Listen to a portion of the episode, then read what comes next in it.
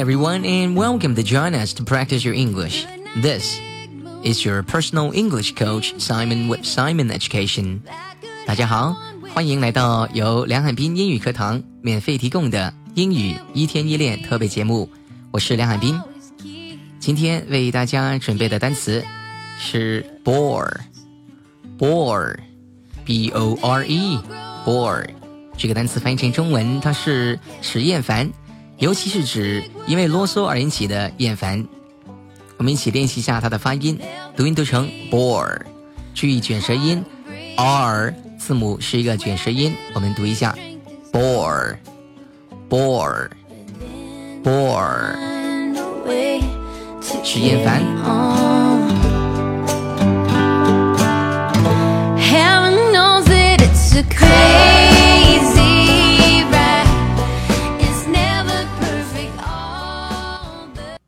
我没有让你太厌烦吧？有吗？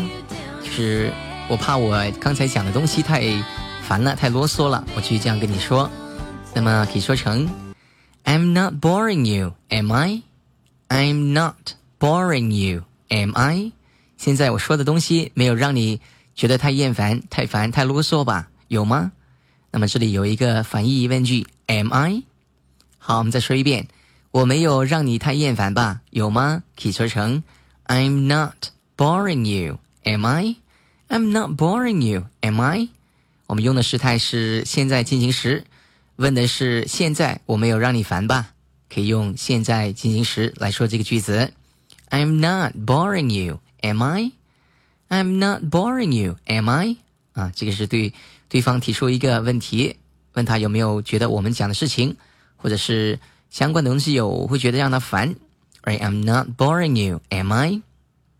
我们再举多一个例子，数学真的让我感觉非常的无趣，让我觉得很烦，可以说成 Math really bores me.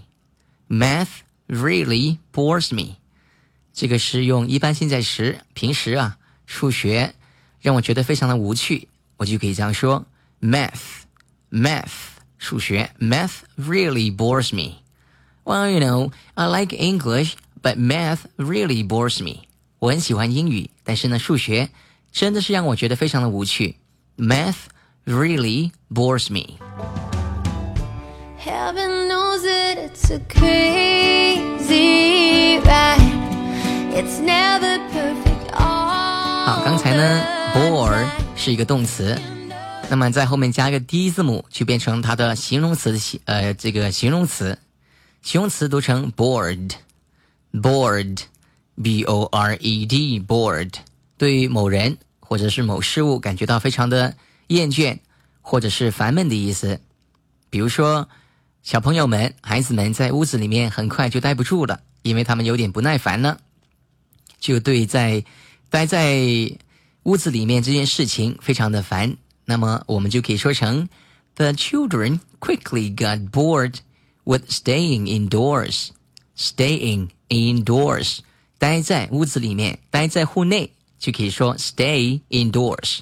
那么这里是用在介词 with 的后面，所以我们 stay 要变成一个动名词 ing 的形式，staying indoors。Staying indoors.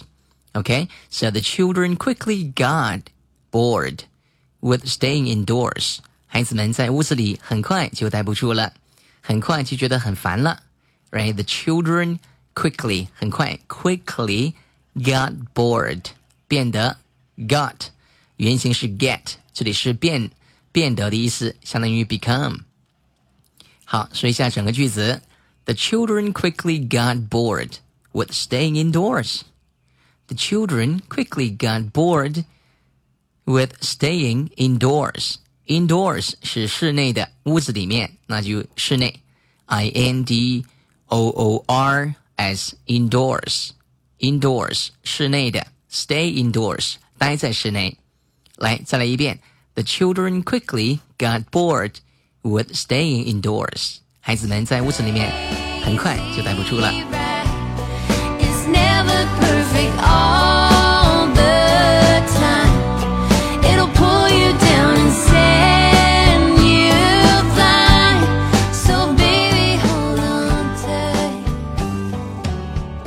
那么刚才看到这个句子呢，这个 bored 做形容词的时候，它的用法应该是 be bored with something or be bored with somebody。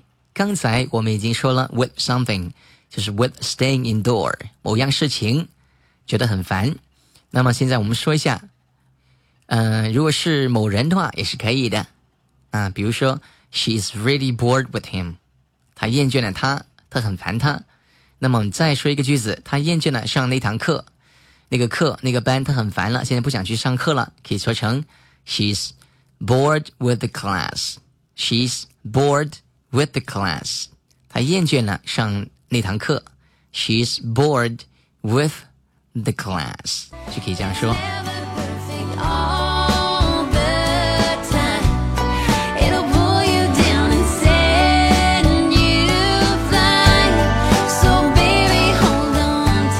讲一个用法，一个习惯用法叫 bored to death。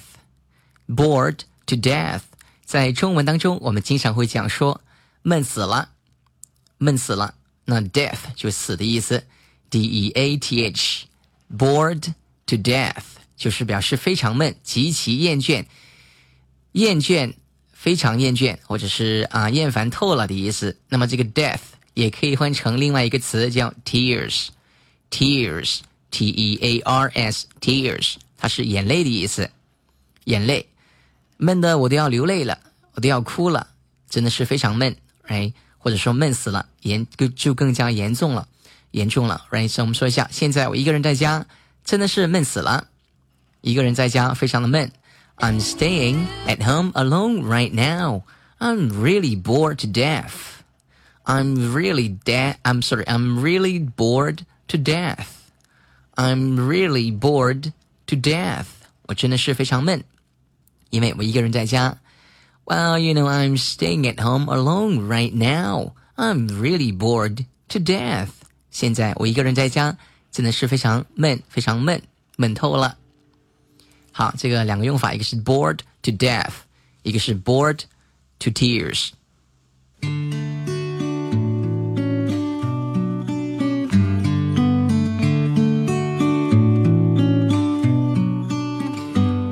好，刚才是讲 bored 这个词呢，bore，b o r e，也可以变成 boring 这个变体。boring 也是一个形容词，它是形容令人厌倦的、令人感到非常无趣的，可以形容人或者是物都可以的。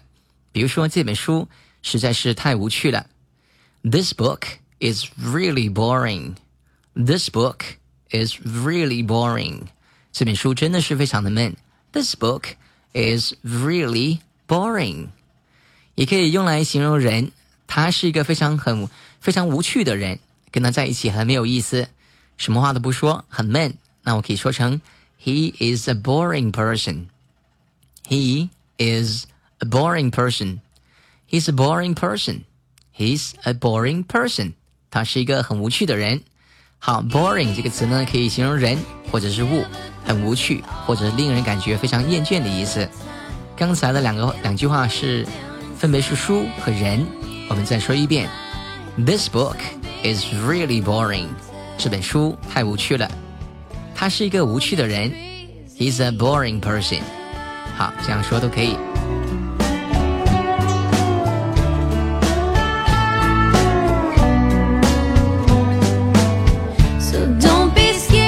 今天的课堂就到这里。如果你想学习更多精彩的英语课程，请关注“英语一天一练”微信公众号。